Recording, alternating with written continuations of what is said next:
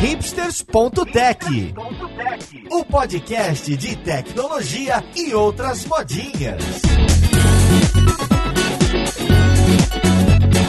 Oi, eu sou Paulo Silveira, esse é o hipsters.tech e estamos no episódio de um ano do podcast. A conversa de hoje vai ser sobre Scrum. A gente vai falar dessa metodologia ágil, por que, que ela nasceu, que problemas ela visa resolver e, melhor ainda, a gente vai fazer um passo a passo do processo, em especial pelo sprint, e falar do tal do Scrum Master, do Product Owner e de outros papéis que aparecem nesse processo ágil. Então vamos lá pro podcast ver com quem que a gente vai conversar.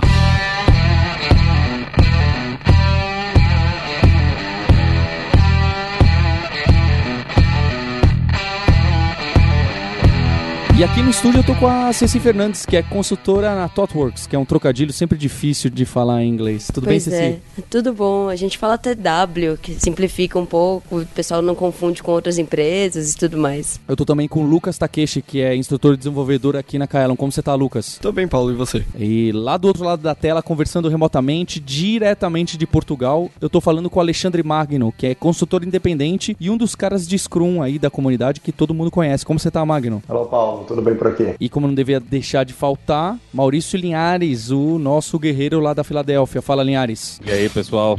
Olha só, eu trouxe essa equipe, essa equipe é muito curiosa, hein? Porque a Ceci já trabalhou aqui com a gente muito tempo, foi ah, uma das pessoas-chave por trazer agilidade para a empresa na época que ainda nem era modinha. O Magno é o cara que trouxe o Scrum na Kaelon, deu muito curso aqui com a gente, trabalhando aqui com a gente. O Lucas trabalha hoje em dia. E o Maurício Linhares, quem sabe um dia não vem trabalhar também com a gente. Olha só que equipe Olha bacana. aí, quem sabe? E pra gente começar a conversa, queria que a gente passasse rapidamente como que surgiu o Scrum. Porque no episódio de metodologias ágeis, a Ceci falou bem o contexto do nascimento do Manifesto Ágil. Então, quando sentou aquela galera que estava um pouco cansada do processo de desenvolvimento comum, aquela maneira mais waterfall, que todo mundo tinha os seus problemas, eles sentaram e escreveram alguns princípios básicos que eles gostariam de seguir. Não exatamente uma metodologia. E onde que aparece o Scrum? Quem que cria, em, em que momento e quando ele começa a criar força? Pra, aí depois a gente vai passar para o método em si. Ah, bom, é, o Scrum ele nasceu ali pelo início da década de 90, né, 94, 90, 93, ele começou a ter os primeiros experimentos, a primeira publicação veio ali por 95. Uma coisa curiosa é que não só o Scrum, né, mas a maioria dos métodos ágeis acabaram surgindo antes mesmo do Manifesto. Né? O Manifesto veio mesmo como consolidar o movimento depois. O Scrum foi criado por dois desenvolvedores de software, né, e que, como a maioria de nós, àquela altura, angustiado com os resultados dos projetos, com aquele jeito quadrado, tradicional, de esperar fases, e mais fases, mais fases, e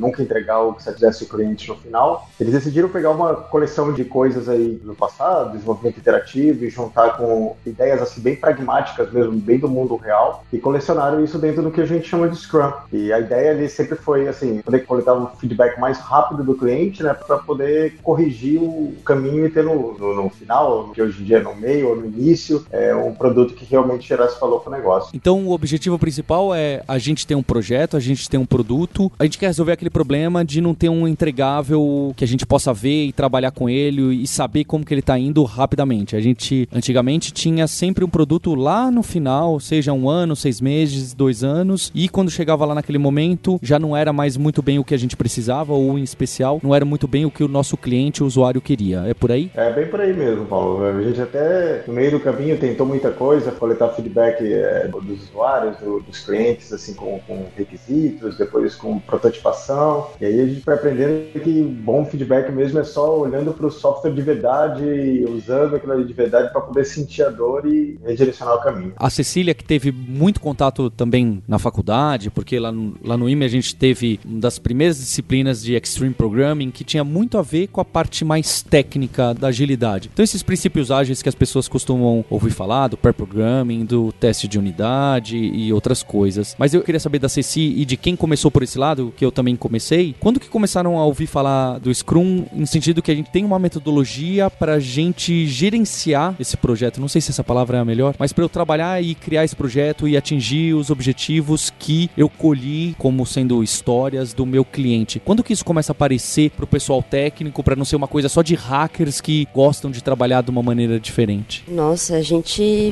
falava de XP na faculdade, de fato, e quando eu comecei na Kaelon também, a gente usava muito na prática aqui, teste automatizado, a parte de refatorar sempre o código e tudo mais. Isso foi lá em 2007. Em 2007, mais ou menos, foi quando saiu o case, o primeiro case grande de Scrum no Brasil, né? Era a galera da Globo.com lá, o pessoal do Guilherme Chapievski e tudo mais, que tava com esse método novo, assim, para conseguir se ajudar e se gerenciar. O pessoal tava falando, né, no post deles tem lá, é um post histórico, acho que o Paulo pode colocar lá depois. Tá a... lá o link já. Eles falavam sobre como eles começaram a entregar melhor e as pessoas estavam tentando entender por que, que essa galera que fica em pé 15 minutos no mesmo horário sempre tá entregando mais do que todo mundo. E aí isso começou a chamar a nossa atenção, que foi mais ou menos na época que eu conheci o Magno também. O Magno tava no caminho para se tornar o primeiro CST brasileiro. CST é o Certified Trainer. Scrum Trainer, exato. E aí fui, fui com o Magno que eu fiz aula até, né? Mas antes disso a gente tinha tentado começar na Kaelon com a parte de gerenciamento usando o Scrum, uma consultoria do Danilo Sato, que hoje em dia foi para DevOps, depois agora tá mexendo com data e tudo mais e continua lá trabalhando no front de batalha. Linhares, e você aí tá agora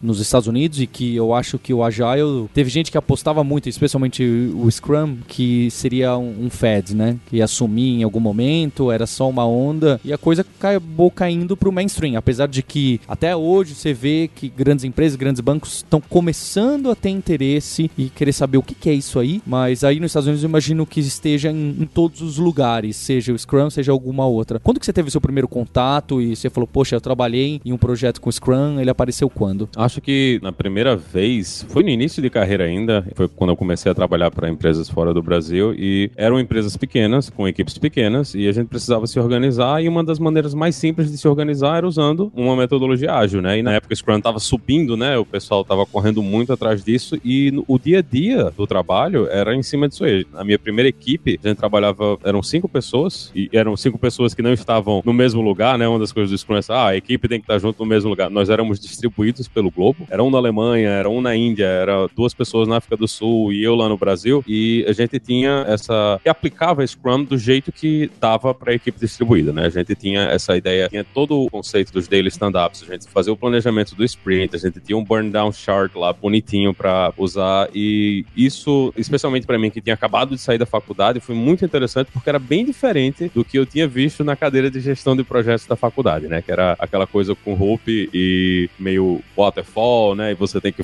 juntar todos esses requerimentos, todas essas coisas e o trabalho da gente era diferente. O trabalho da gente era não, vamos pegar aqui o que é que a gente tem para fazer nessas próximas duas semanas, vamos entregar rápido e coletar feedback do pessoal para continuar fazendo o, o trabalho. Lucas, você que já pegou diversos projetos para facilitar e tentar resolver os gargalos, inclusive os não técnicos, né? Então acho que o Scrum tem aparecido também em muitos lugares que não são exatamente eu vou criar código e vou escrever código. O que, que você pode falar pra gente do que você viu aí? É, atualmente na Kaela a gente tem usado o Scrum em projetos que não são de software. Atualmente a gente tem um time responsável por atualizar nossas apostilas e a gente está usando algumas das técnicas do Scrum para gerenciar isso, manter sempre a apostila atualizada, que era um problema que estava ocorrendo de vez em quando. Na equipe de edição de vídeo você também? Também. A equipe de edição de vídeo está usando várias coisas sobre entrega frequente, ciclos iterativos, para conseguir entregar os vídeos, né, que vão para a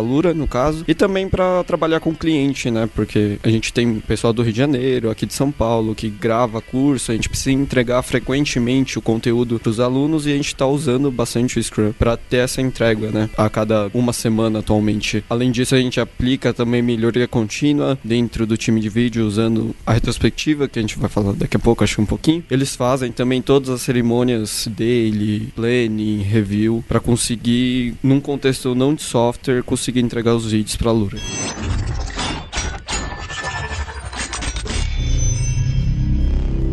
Eu queria então passar pra gente fazer um exercício, porque tem muito ouvinte que, ah, legal, já passei, tem um time aqui do meu lado que usa, ou tem a empresa vizinha que usa. E eu queria fazer um exercício com vocês da gente mostrar os primeiros passos da implantação do Scrum numa equipe ou num projeto versus o tradicional. Então, onde que aparece esse tal de Scrum Master? O que, que é esse sprint? O que, que é história? Eu, eu vou pegar um exemplo que a gente tem, a gente precisa criar um sistema de gerenciamento financeiro para empresas e a gente vai vender isso no modelo SaaS. Tem uma startup, vou criar um produto ou nem é uma startup, é, é um projeto dentro da minha empresa para lançar esse produto que eu quero vender como uma subscription, como uma recorrência. É o, é o caso da moda, né? No modelo tradicional, eu teria feito, olha, daqui a seis meses eu quero um software que tenha essa essa feature que eu possa cadastrar despesa, cadastrar receita e ele possa me gerar nota fiscal e eu possa adicionar usuários novos, dar permissão e ter um grande documento que costumava ser um ponto doc, era um arquivo Word de 140 páginas e que daqui a seis meses as empresas iam chegar lá e ver, poxa, deu para chegar onde a gente queria, não deu? Ou será que era exatamente isso que a gente queria e, e tem os atrasos e aquela maneira clássica da gente lidar com um projeto de software como se ele fosse um prédio que você faz a fundação e você sabe mais ou menos quanto tempo você gasta para fazer cada andar, cada metro quadrado e você chuta que vai demorar seis meses. E a gente viu que com software não funciona muito bem. Então, se nesse caso eu vou implementar o Scrum da maneira mais simples possível, sem todas as cerimônias e, e todos os recursos que a gente acaba colocando às equipes que já conhecem um pouco mais, qual que é o primeiro passo? Como que eu defino o projeto? Onde eu coloco? Onde eu anoto? Onde que aparece o tal do Scrum Master, o tal do PO?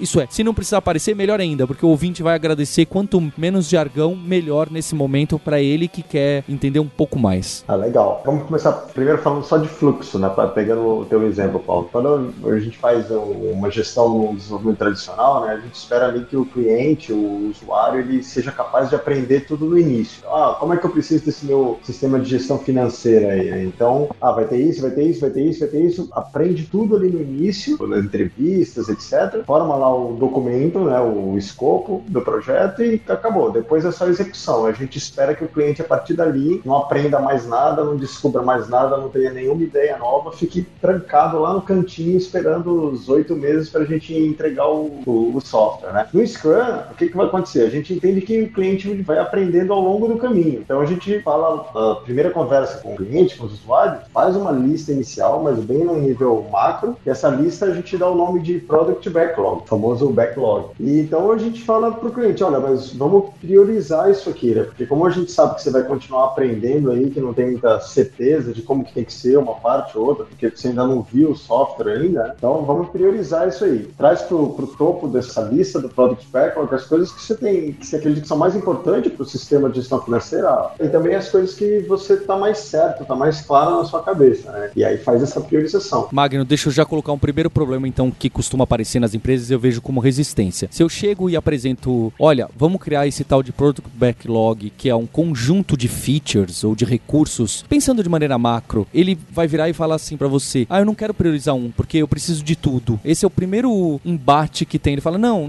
não tem prioridade. Esse aqui é o projeto que eu preciso, tem essas 20 features e eu preciso de todas elas entregues em oito meses". Acho que esse é o, é o, primeiro momento que tem um, um, um embate. Qual é a resposta para esse cliente? É, aí não tem uma resposta simples, né? Porque vai depender muito do, depende muito do modelo de negócio do cara, né? Porque assim, tem muito cliente no mercado que está até acostumado, assim, reclama, reclama do jeito tradicional, mas só quer comprar um projeto se for do jeito tradicional. Exatamente. Só, não quer realmente se envolver, olha, me diz quanto é, quando vai estar tá pronto, e eu fico aqui no meu cantinho e você desenvolve. É para esse tipo de cliente, é, não tem fórmula mágica. Você vai ter que usar de persuasão ali e tentar fazer um trabalho com ele e ah, não, mas vamos, vamos supor, ok, eu sei que as mídias são importantes, mas vamos supor que você teria que ordenar, então, aqui para ver em que sequência você vai receber, quais seriam as primeiras que você queria receber. Né? Então, tem que ir jogando um pouquinho dessa forma. Mas quanto à questão do vai ter que entregar as 20, ou isso vai poder mudar ao longo do caminho, isso vai depender muito ali do acordo do modelo de negócio que eles estão trabalhando. Tem também o fato de que a gente gosta de escrever esses, esses itens do Product Backlog na forma de, beleza, eu tenho esse problema de negócios dessa pessoa e eu, eu quero resolver com essa feature, né? Então, que é o formato que a gente chama de user stories ali. Isso também ajuda a gente a entender melhor o que, que a gente vai atender por vez. Então, talvez eu queira focar num determinado tipo de usuário primeiro. Não vou abrir meu software para todo mundo de uma vez. Mas aí eu vou falar com, sei lá, então eu preciso lançar os gastos, o que, que é uma pessoa simples, né? O que, que é um usuário bem simplório desse sistema. Vamos começar atendendo ele? Por exemplo, só o departamento de compras. Quem precisa do relatório, a gente ainda não vai atender. A gente foca num persona só. Dessa forma, a gente consegue já entregar alguma coisa mais completa para aquele tipo de usuário e fica mais fácil, talvez, de mostrar o valor para esse cliente que está cético ainda. Perfeito. E aí tem o lance do para ontem, né? O que, que é que você quer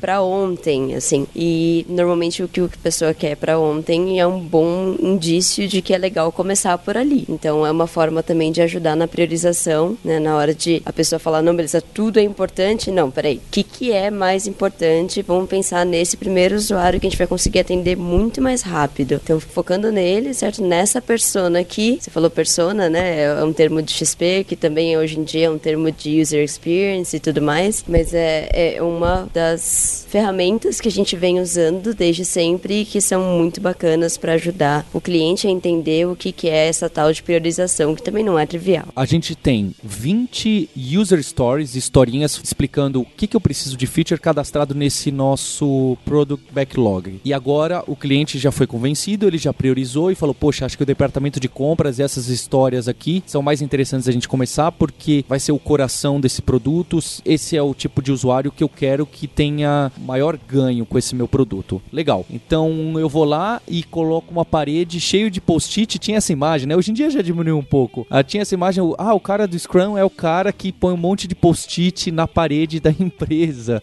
Eu ainda coloco. Se olhar na Kaelo, tem disso, muito.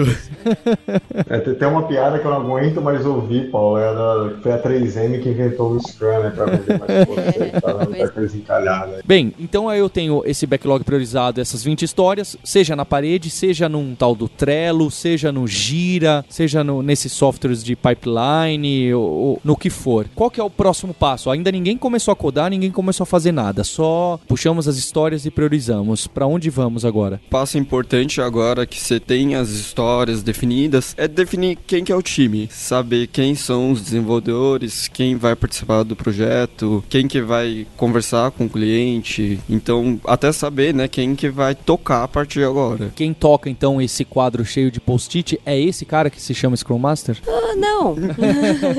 Na realidade, o que a gente quer fazer aí é construir um time que consiga se gerenciar sozinho, né? Então, na verdade, hum, como é que eu quero dizer isso? As pessoas, elas, bom, você precisa definir quem é o time com certeza. E normalmente isso é feito de formas bem diferentes dependendo da empresa. Nesse momento eu trabalho em consultoria. Os times são formados de acordo com conhecimento técnico e disponibilidade. Então não tem muito o que fazer a respeito disso. E aí você constrói esse time e aí pega as pessoas dentro desse time que tem mais aptidão, talvez, ou habilidade em determinado trabalho. Você gosta muito de falar com o cliente, talvez você vire essa ponte, né? Sei lá, um analista de negócios tradicional, vire a ponte para falar que o cliente pediu é isso, destrinchar com o cliente para o que, que ele realmente precisa e quebrar em itens menores e tudo mais. Essa pessoa vai acabar dentro do Scrum sendo chamada de PO, ou ela vai treinar o cliente para ser o PO, Product, Back, uh, oh, Product Owner, é uma das partes bem importantes ali do Scrum. Então a gente acaba definindo esse cara que faz a ponte como sendo o Product Owner, tipo o dono do produto. É ele que costuma conversar mais com o cliente. Não que os outros, o time inteiro não possa conversar e que esteja o tempo todo em contato, mas ele vai centralizar algumas peças, é por aí? É interessante a figura do PO, principalmente quando seu cliente não é presente. Ele vai ser o cara que sabe do negócio, se o time de desenvolvimento tiver alguma dúvida, pode consultar o CPO, que se ele não souber, ele vai tentar em contato com o cliente, mas pelo menos dentro do seu time tem alguém ali que sabe do negócio. É, muitas vezes o Product Owner é até o próprio cliente, né? Uma coisa que a gente defende muito, assim,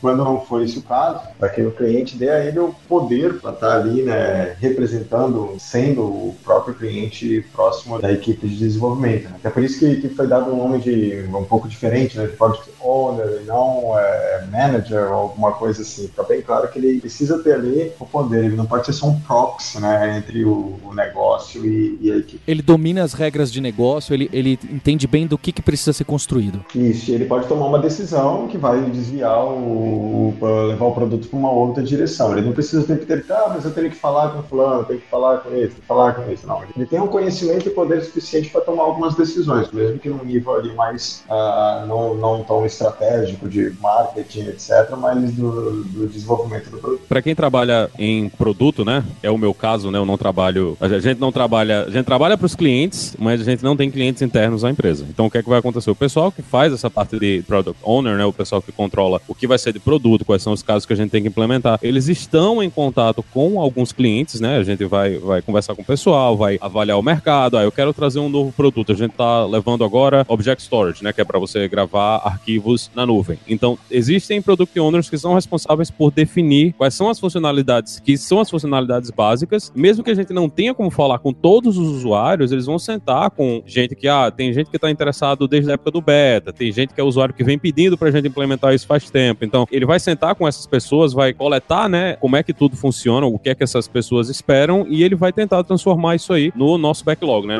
nas coisas que precisam ser construídas pela equipe dentro do projeto. Então, nesse caso, para a gente é um pouco mais difícil sentar com o cliente, porque são milhares de clientes, né, e, a equipe não tem como estar em contato com esse trabalho com todas essas pessoas o tempo todo, apesar de que de vez em quando a gente reúne, a gente se reúne com alguns clientes para sentar e discutir e desenhar, né, o que é que seria legal de ser construído. Para quem está trabalhando em produto, essa figura do product owner fica ainda mais importante porque o cliente ele não está bem definido, né? Você está colocando isso para o mercado e o trabalho dessa pessoa é entender como é que esse produto funciona dentro do mercado e como é que a gente vai servir esse mercado que a gente está tentando atingir com o produto. É, eu acho que é justo porque a gente está falando do, do product owner, a gente está falando de produto, mas tem vários tipos de produtos, né? A Ceci, que trabalha numa consultoria, pode ser que esse produto seja um projeto que tem começo, meio e fim, super customizado para uma empresa. Então, quem manda é o cliente, é uma outra empresa, é um cara que trabalha em outra empresa.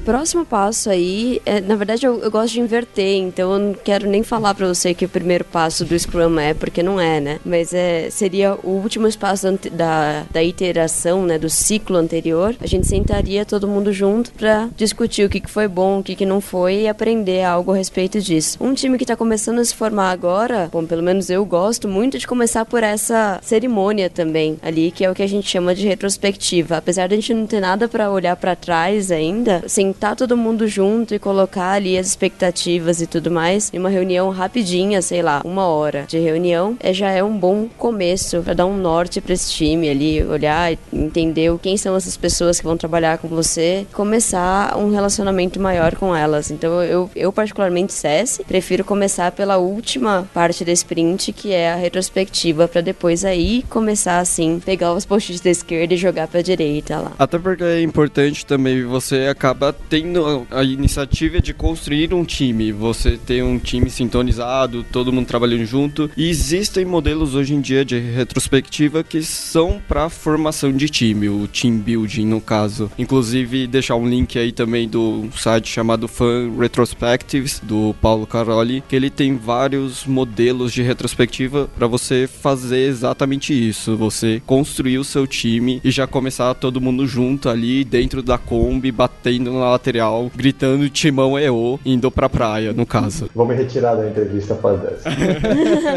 e eu não sou corintiano, beleza? ah, tá. Bom, Paulo, pegando um, um, um bem by the book, assim, né?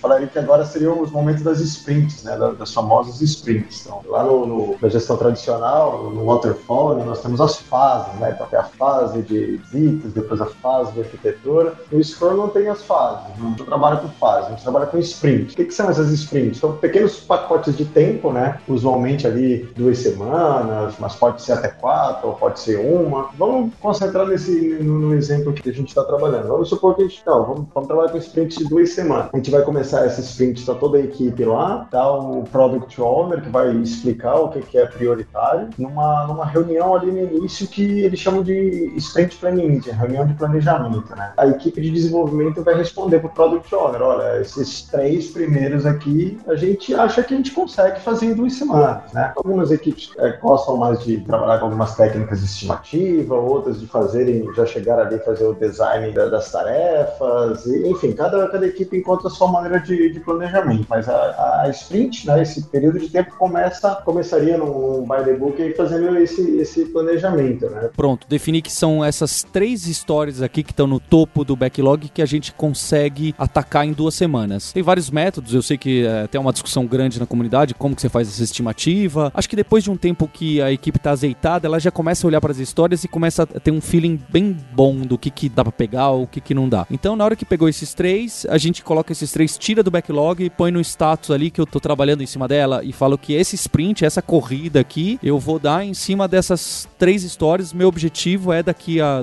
duas semanas ter algo totalmente palpável para que quem possa ver, o Product Owner ou, ou, o cliente mesmo, o cliente possa rodar, o cliente pode colocar para vender, qual é o objetivo, o que, que a gente tem que entregar dessas três histórias daqui a duas semanas. É, o objetivo, querendo ou não, é apresentar para o seu cliente e hoje em dia a gente fala bastante também do usuário. Então, se você tá pegando três histórias, lá no final você vai apresentar para essas pessoas para ver se o que foi feito atende as expectativas, né? É, mesmo porque as histórias, como eu comentei antes ali, elas trazem um objetivo, né? Um problema que a gente está tentando resolver de um usuário. Exato. É de business mesmo. E a sprint é isso, né? O Magno falou lá de, de pequenas iterações, né? É um tempo que a gente tem para agregar valor pro usuário. É isso que a gente ia fazer durante toda a sprint. Mas em particular no final eu quero ter algo que eu realmente possa entregar pro meu usuário. Se a gente vai realmente jogar isso para produção ou não, é outra história, certo? É, pode ser, sei lá, tô fazendo um aplicativo para celular. Eu não posso começar ele assim pequenininho e já colocar no ar, porque o pessoal sabe lá, o Sérgio Lopes gosta de falar disso, que a taxa de rejeição de celular de pessoas que instalam, desinstalam e nunca mais olham pro seu app é ridiculamente mais alta do que de produto uh, web, né, no geral. Então, talvez seja uma decisão de negócios não lançar ainda, mas eu já começo a atender o meu usuário desde cedo. Então, quando a gente começa um sprint, como que é o, o dia a dia? Isso é, vou pegar essa feature junto com esse meu colega aqui para desenvolver, com o designer, e outro desenvolvedor vai pegar essa outra feature. O que, que acontece no, no dia a dia, passando aí no, ao caminhar do sprint? Pô, a gente começa ali, saiu do planejamento, todo mundo já tem uma visão clara do que a gente tem como objetivo para entregar para o meu usuário no final. Já tá lá as histórias que a gente mencionou, talvez a gente já tenha até quebrado essas histórias em itens técnicos mesmo. Uma história de negócios pode ser quebrada em várias tasks, tarefas ali, como preferir chamar, né? São itens técnicos, normalmente podem ser paralelizáveis entre pessoas, desenvolvedores diferentes do time e tudo mais. Então a gente gosta de trabalhar com tarefas mais curtas, que eu consiga chegar lá, pegar uma e, e ver ela se movendo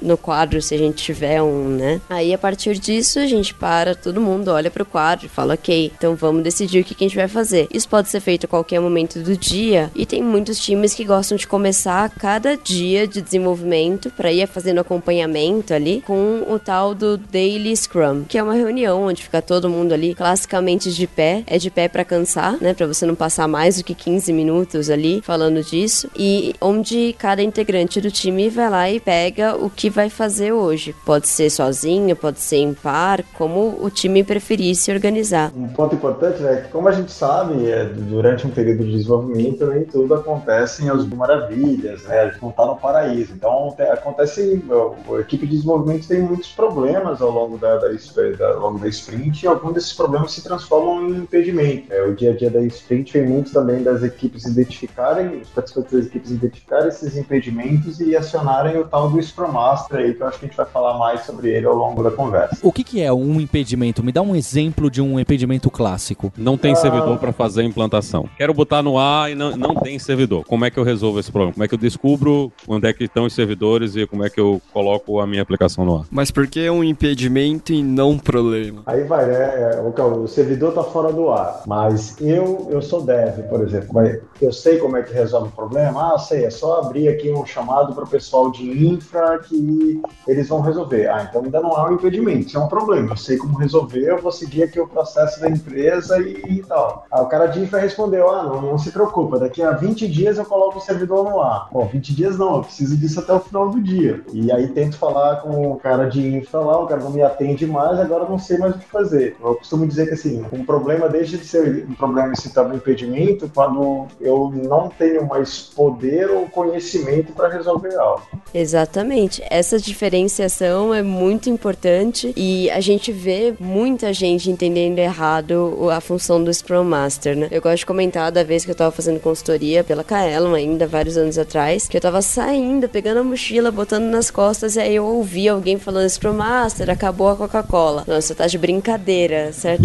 Você consegue resolver esse problema sozinho? Vai resolver. Mas esse lance do servidor que, que o Maurício citou assim de pronto, certo? É um problema clássico, que é um problema mesmo, como o Lucas e o Magno falou, a menos que você realmente não tenha como resolver ele, e aí ele é promovido a impedimento. E às vezes é só o cliente que tem acesso e precisa passar por uma série de processos que vão demorar tempo, aí vira um impedimento, só aí deve ser acionado o Scrum Master, senão ele vai virar um, uma babá para tentar qualquer primeiro pepininho que tem, ele vai ser acionado. Tanto que a gente fala que um bom Scrum Master, quando ele vai resolver o impedimento, ele vai tentar tornar esse impedimento um problema. Para se acontecer de novo, o time de desenvolvimento, no caso, consegue já se resolver sozinho da próxima vez, não ficar sempre acionando o Scrum Master. Agora que ele finalmente apareceu, quem é que faz esse papel de Scrum Master dentro do time? Normalmente é qualquer uma das pessoas do time, normalmente é o cara que também PO, porque às vezes tem PO que tá dentro do time e é desenvolvedor. Como que. Porque tem tantas opções, qual que é, qual que é a mais clássica? Qual que é o cenário mais clássico? A gente costuma dizer, né, e aí agora meio que assumindo a figura do, do, do, instrutor, né? A gente costuma dizer assim, que existe três tipos de Scrum Master, o bom, o mal e o feio.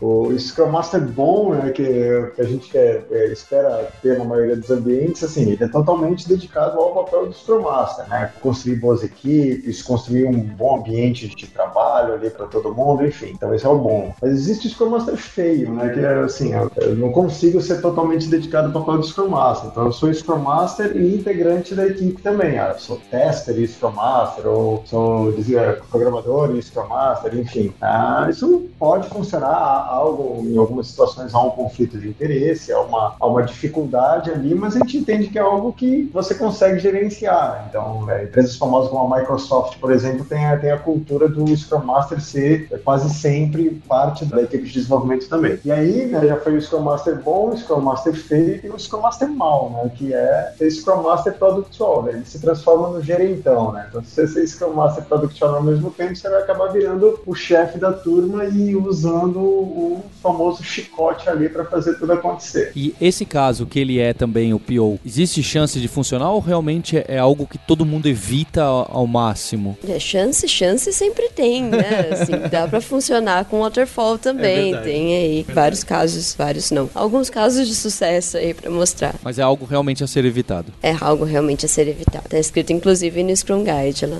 Eu gosto de usar uma metáforazinha que dá para entender isso legal. É a mesma coisa que você pegar assim, você pegar o diretor de marketing da sua empresa, colocar ele ao mesmo tempo para ser também o diretor financeiro. Então há um conflito de interesse ali muitas vezes muito grande, porque o cara de marketing tem ideias maravilhosas, mas que gasta muito. E o financeiro tem que ser ali o cão de guarda, né? Então às vezes é muito difícil fazer o, ao mesmo tempo esses dois papéis. Ou pegar o cara do financeiro e colocar um, como diretor de marketing, né? É a mesma coisa exato, ali, exato. causa problema do mesmo jeito. Para de gastar.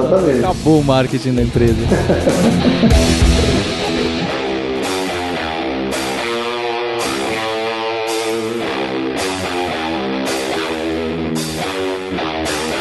Bem, então agora a gente entendeu um pouquinho do dia a dia. Nesse dia a dia, esse Scrum Master vai ajudar a gente com os impedimentos, com esses problemas que a própria equipe não sabe resolver, ou melhor ainda, não consegue resolver. Como que o PO, o cara que ajudou a gente a especificar as tarefas e o backlog, ele aparece durante esse sprint? O que mais que acontece durante essas duas semanas que a gente está querendo desenvolver essas três features e mostrar para o cliente? Bom, no desenvolvimento dessas features todas, a gente vai precisar entender o problema de negócio que está sendo resolvido. E por conta disso, a gente vai precisar potencialmente falar ali com uma pessoa que entenda da regra de negócio mesmo. E essa pessoa ou é o PO ou é alguém que o PO sabe indicar perfeitamente quem é, o fino da regra de negócio, né? Que muitas vezes, sei lá, você falou de um software de gerenciamento financeiro. Não necessariamente meu PO sabe a regra do imposto tal que tem que ser aplicado e tudo mais, mas ele sabe ninguém me dizer. Sabe isso, vai, Não, ninguém sabe. Na época que a gente fez isso dentro do nosso do RPA e da Kaelon, a gente sentou e pareava com o Eder, que era o financeiro na época, né? E, literalmente era desenvolvedor e uma pessoa do financeiro, porque era tanta regra que ninguém fazia ideia que era mais fácil sentar com ele e resolver lá. Mas isso não tirou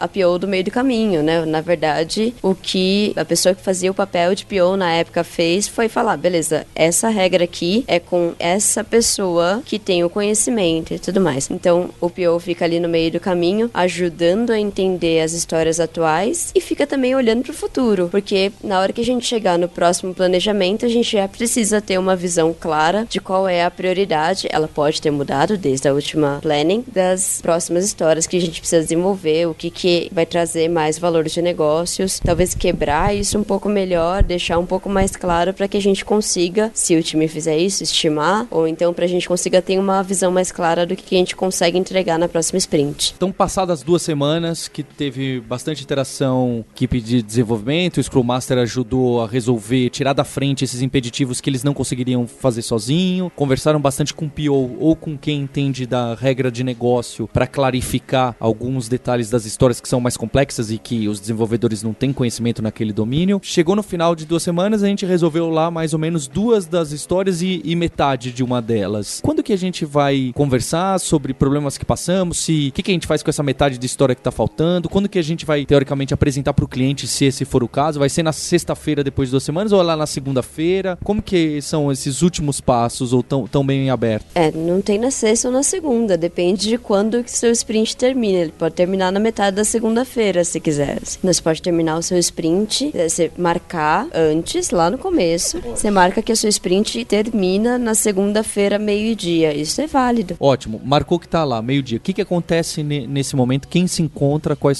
são as cerimônias? Então, antes disso, de manhã, que a sprint é o todo. A sprint inclui desde o planejamento até a tal da retrospectiva que eu comentei antes ali, né? Então, é esse tempo todo. A gente, o que a gente tá falando do dia a dia é o tempo de desenvolvimento que acontece dentro dessa mesma sprint. Mas aí, beleza, a gente terminou o desenvolvimento, o que, que a gente faz? Então, aí a- a- no final da sprint, né, normalmente a gente fala que é é momento de fazer inspeção e adaptação. E aí, no caso do Scrum, ele propõe ali duas reuniões diferentes para fazer inspeção e adaptação. Uma para fazer inspeção e adaptação no produto, que é o que a gente chama de review, alguns chamam de demo, o nome oficial seria review, e a outra para fazer inspeção e adaptação do processo, que é a retrospectiva, que como a Ceci falou, algumas pessoas preferem fazer no início, outras no final, mas enfim, a- o importante ali é que ela, ela existe. Legal, chegamos ali, vou falar um pouquinho da review. né? A equipe de desenvolvimento junto com o Product Owner, né? o Scrum Master sendo ali o facilitador de todas as reuniões, né? incluindo Primeiro ele fazer uma, uma demonstração, uma entrega né? para os stakeholders, usuários, enfim. Espera-se que o Product Owner nesse ponto já conheça o produto que vai ser entregue, porque ele veio interagindo com a equipe ali durante o desenvolvimento. Então aqui seria mais assim mostrar para quem está fora do projeto né, qual é o estado atual e a partir daí coletar alguns feedbacks e principalmente para quem trabalha mais com gestão de projeto de produto integrado ali com Scrum, né, coletar dados e atualizar progresso de projeto, então ali os, os reports que vão ser passados para patrocinadores, clientes, escritórios de projeto, enfim, é o momento ali de, de realmente coletar as informações de produto e projeto para comunicar e mostrar isso tudo pro pessoal que tem. Aí então, depois que você inspeciona com as pessoas, com o cliente, o usuário, aí entra o momento de você melhorar seu time. Entra o momento de você investigar o que que deu certo, o que que deu errado durante esse ciclo de desenvolvimento, que aí a retrospectiva no caso. Então, o jeito mais fácil para quem principalmente está começando de fazer, a, adotar o Scrum no caso e quer fazer uma retrospectiva é levanta pontos positivos, pontos negativos do que, que aconteceu durante o seu sprint e tenta fazer muitas vezes no anonimato, principalmente se você tem um time ainda que está começando, ainda não tem aquele ambiente que as pessoas se sintam confortáveis para falar abertamente sobre o que está acontecendo, então coleta no anonimato as informações, né, os pontos positivos e negativos e depois puxa uma discussão. Beleza, quais ações a gente vai tomar a partir de agora para resolver os pontos negativos e também o que, que de positivo vale a pena a gente valorizar que a gente está fazendo que está legal, que a gente precisa continuar nas próximas sprints, que é justamente aplicar lá o 12 segundo princípio do manifesto, que é a melhoria contínua. Talvez valha a pena a gente falar um pouco sobre o que, que são esses pontos positivos e negativos, né? Para exemplificar, sei lá, talvez o meu time tenha tido uma discussão e aí algumas pessoas queriam fazer pareamento e outras não queriam. Chega na retrospectiva e a gente vai rever isso. Então, ah, sei lá, de repente a gente teve vários post-its sobre como rendeu bem porque a gente estava pareando. E aí vale a pena criar uma ação para a gente continuar a fazer isso, dado que ainda não tá no DNA do time. Ainda a gente ainda não tá no modo padrão ali acostumado a parear. Então vale a pena eu colocar uma ação para lembrar de continuar fazendo esse negócio que foi bacana. E as ações do negativo é mais fácil, né? Então, sei lá, a gente entregou duas histórias e meia, apesar da gente ter pensado em que a gente conseguia entregar três. O que, que aconteceu? Ah, a gente tinha outras reuniões N ali e a gente ficou desfocado do trabalho. Então, sei lá, vamos combinar, por exemplo, com uma ação possível, né? Que durante, sei lá, as 11 da manhã e as 5 da tarde, a gente está focado exclusivamente nesse projeto e o resto do tempo a gente coloca as reuniões que a gente tiver de outras coisas fora desse momento inicial. Terminou essa sprint e vai começar uma nova. A gente vai novamente conversar com o PO para priorizar esse backlog que a gente tem? Ou a gente já pode pegar o que estava priorizado antes? Em teoria, se o PO fez o trabalho dele, já vai estar tá com tudo priorizado, bonitinho, para você já chegar na sua planning e já começar a decidir, beleza, o que, que a gente vai fazer a partir de agora nessa próxima sprint, no caso. E aquela meia feature que não ficou pronta? Acho que essas são dúvidas que eu tenho também, né? Features que não terminaram, onde que elas vão entrar, já passam diretamente e entram para a próxima sprint? E outra coisa, imagina que a gente deployou nosso sistema, ele está no ar e apareceu um bug. Onde que entra bug nessa história de priorização e backlog? Essa é uma dúvida que todo mundo tem. É, então, nesse segundo sprint ou na enésima sprint, o que, que entra automático e como que bug entra por aí? Aquele que não foi entregue na, na primeira sprint, Paulo, ele voltou pro Product Backlog, mas ele assim não tem garantia de que vai ser feito no próximo, né? Porque tudo que vai pro Product Backlog tem que ser priorizado. Então ele voltou para lá priorizado. Se ele ficou lá no topo, ele vai entrar provavelmente na próxima. Se não, é porque ele perdeu importância no Product Owner, provavelmente o Product Owner vai querer ver isso mais para frente. Ou até, talvez, até desistir daquela, daquela feature no meio do caminho. Os bugs, é assim, de uma forma geral, a resposta clássica para um bug é descobrir um bug, coloca no Product Backlog prioriza. Se for de, de alta prioridade, a próxima sprint vai puxar aquilo para ser corrigido. Mas tem aqueles bugs emergenciais, né? Aquilo que, vamos supor que existam bugs que não possam esperar. Só uma suposição. Nesse caso, é, o Scrum não sabe muito como lidar com esse tipo de situação, né? Porque o Scrum trabalha com essa estrutura de pacotes, né? De tempo. Então, cada equipe aí encontra o seu... acaba adaptando o processo para tratar isso de uma forma. Então, tem, tem equipe que faz planejamento deixando ali 10%, sei lá, 10% de tempo livre para durante a sprint pegando as coisinhas emergenciais e, e matando, né? E corrigindo. É, outras equipes preferem eleger, ah, olha, para essa sprint, o, o, bombeiro dessa sprint vai ser o Paulo. Né? Então o Paulo fica trabalhando lá e se aparecer alguma coisa emergencial, ele tem que sair e corrigir aquele bug e depois ele volta pro, pro time novamente. Só tem várias estratégias aí. Eu sou esse cara hoje em dia aqui na empresa. Não dos times de Scrum. Não nos times de dev, muito menos nos de dev.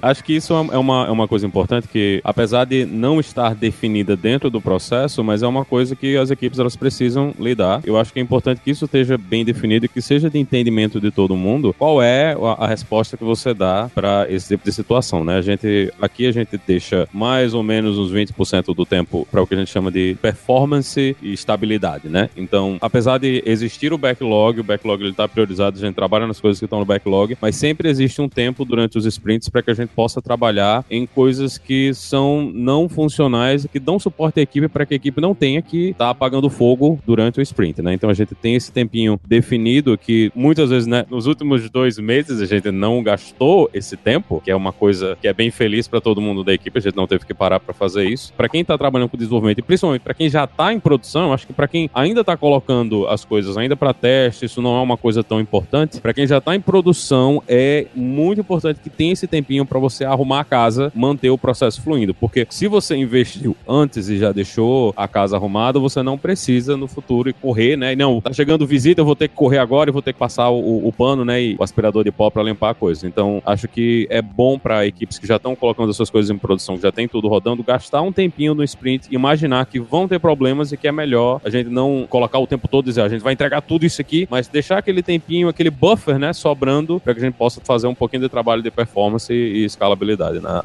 na aplicação. Eu não sei se eu concordo não, viu, Linhares? Eu achei divertida a forma, o nome bonito que vocês escolheram aí para esse ponto, mas tem outras escolas aí, né? Então, por exemplo, o pessoal da Industrial Logic fala sobre engineering, né, que é sobre essa engenharia e de forma a privilegiar ali a segurança. Então, a segurança inclusive psicológica, acho que você não vai ter que virar à noite resolvendo problemas no futuro. Uma das coisas que a gente fala muito desde XP lá é sobre como dentro de cada item que a gente desenvolve, dentro de cada história, a gente tem que ir limpando a casa, né? É isso que você acabou falando que vocês fazem até, certo? São os pontos ali que, ah, você não teve que usar esse tempo, quer dizer que você não acumulou de vida técnica, que você não foi acumulando sujeira. Você foi limpando isso conforme você foi mexendo em outras histórias. A gente considera isso dentro do meu time, e eu prefiro fazer assim, dentro da estimativa das próprias histórias. Então eu tô fazendo estimativa de uma história e eu sei que eu vou passar por um ponto que não tá tão legal, seja em performance, ou então seja em código que tá feio ali, eu quero resolver, eu considero que essa história vai custar mais tempo, vai custar mais esforço, porque eu vou limpar aquela sujeira antes que ela se acumule. Então, não sei se. É que você falou que assim, né? É realmente importante ter esse tempo? Discordo. Eu acho que é realmente importante você reservar algum esforço para isso, exato. Então, eu preciso considerar que faz parte do meu dia a dia de trabalho e limpando a casa também. Não é algo a mais. Essa conversa aí é perfeita para mostrar por que, que o Scrum Master é tão importante.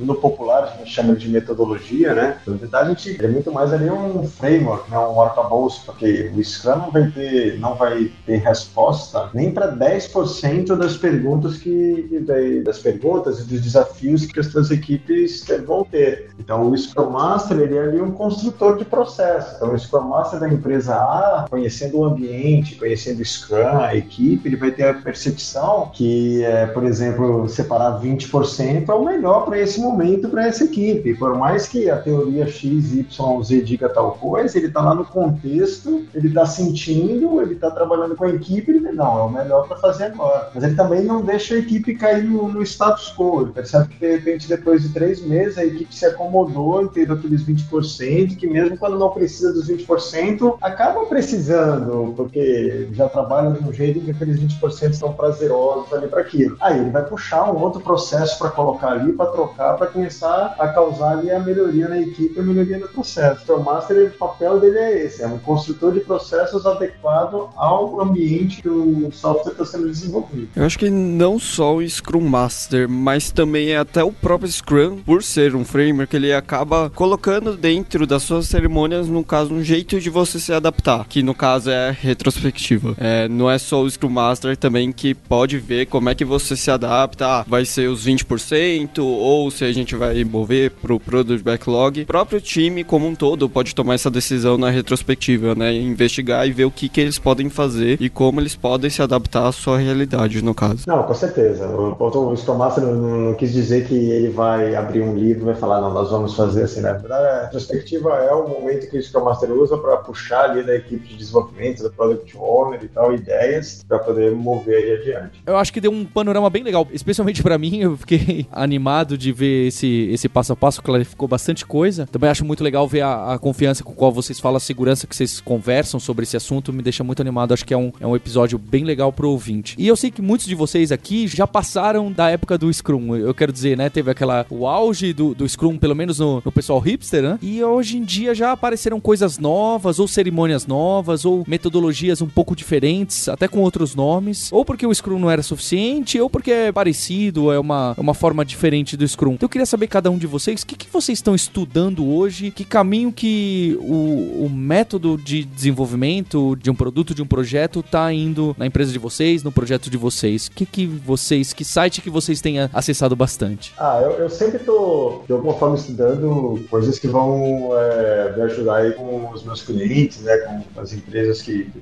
e também fazendo análise um pouco do mercado. Uma coisa que eu tenho vivenciado muito como desafio dentro das empresas é que a empresa, depois que ela adquire uma, uma certa, uma, não vou dizer maturidade, mas já há algum tempo ágil, né, ela cria uma, uma fixação muito grande pelas equipes, né, e, então há um mantra hoje de as equipes têm que ser estáveis, elas têm que passar a maior parte do tempo sendo a mesma equipe, com o mínimo de, de mudanças possíveis. Eu acho que todo mundo concorda um pouco com isso, é, mas essa fixação está é, é, tá muito próxima da fixação que o gerente de projeto lá atrás tinha com o escopo. O escopo tem que ser fixo, o escopo não pode mudar e etc.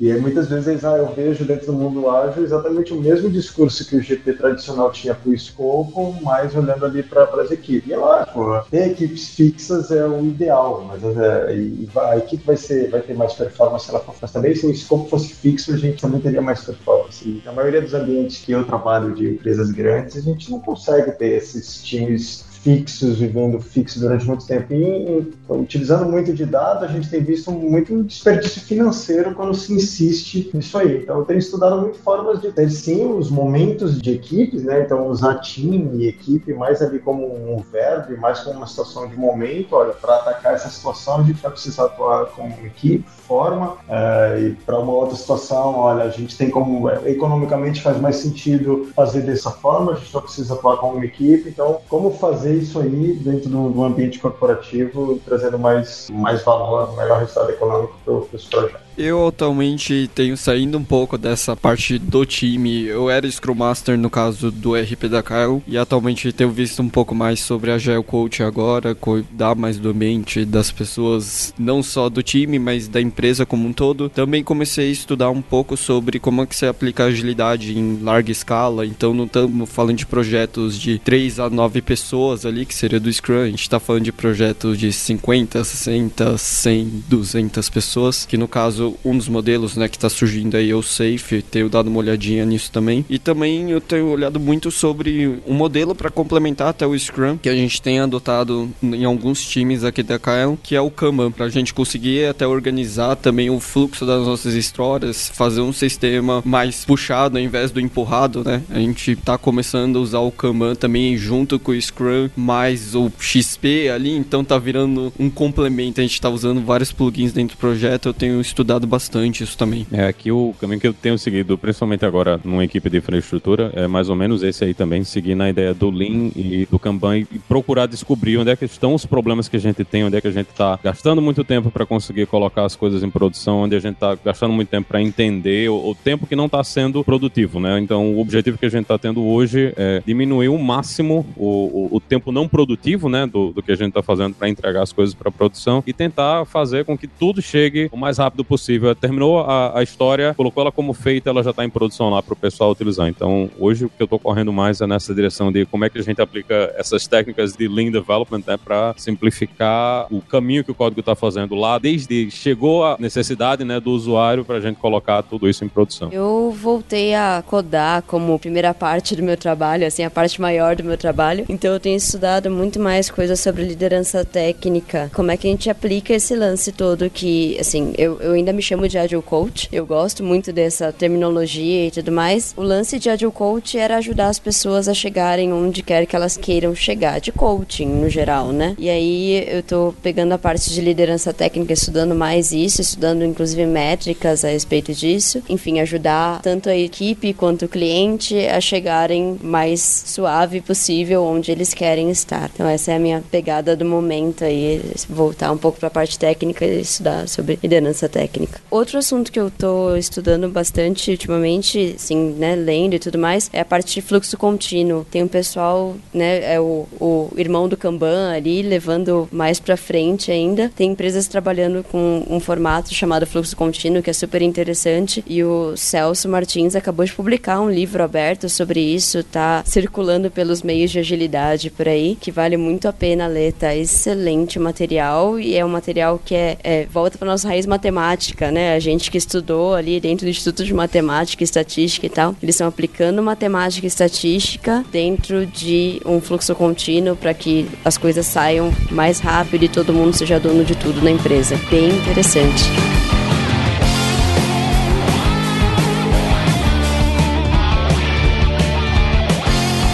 Bem, eu acho que o ouvinte conseguiu perceber bem como que é o dia a dia a implantação do Scrum e a ideia era essa mesma, que você ouvinte pudesse enxergar como implantar pela primeira vez um processo ágil, seja o Scrum ou seja outro, na sua empresa. Poder ver um pouco as vantagens e as diferenças do que as pessoas costumam fazer por aí. Fica aqui o meu agradecimento pro Alexandre Magno, que está conversando com a gente diretamente de Portugal, pro Linhares lá da Filadélfia e aqui comigo, que eu tô com a Ceci Fernandes e com o Lucas Takeshi. E como sempre, o agradecimento especial é você ouvinte que tem acompanhado a gente por um ano. Não deixe de visitar o hipsters.jobs. Tem os links aqui no hipsters.tech dessa conversa de hoje. E a gente tem compromisso marcado na semana que vem. Até o próximo episódio. Hipsters, abraços, tchau!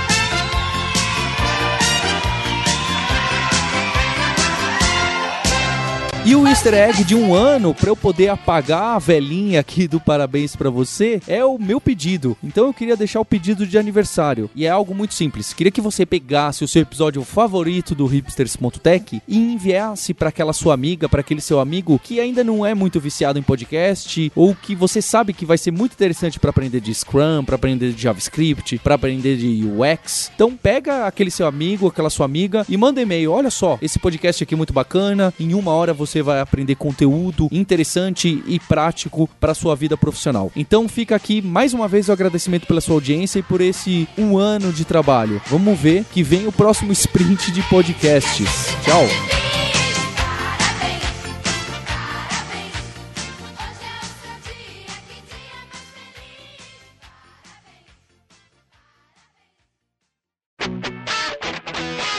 Você ouviu o hipsters.tech, produção e oferecimento alura.com.br, cursos online de tecnologia e Kaelon, ensino e inovação.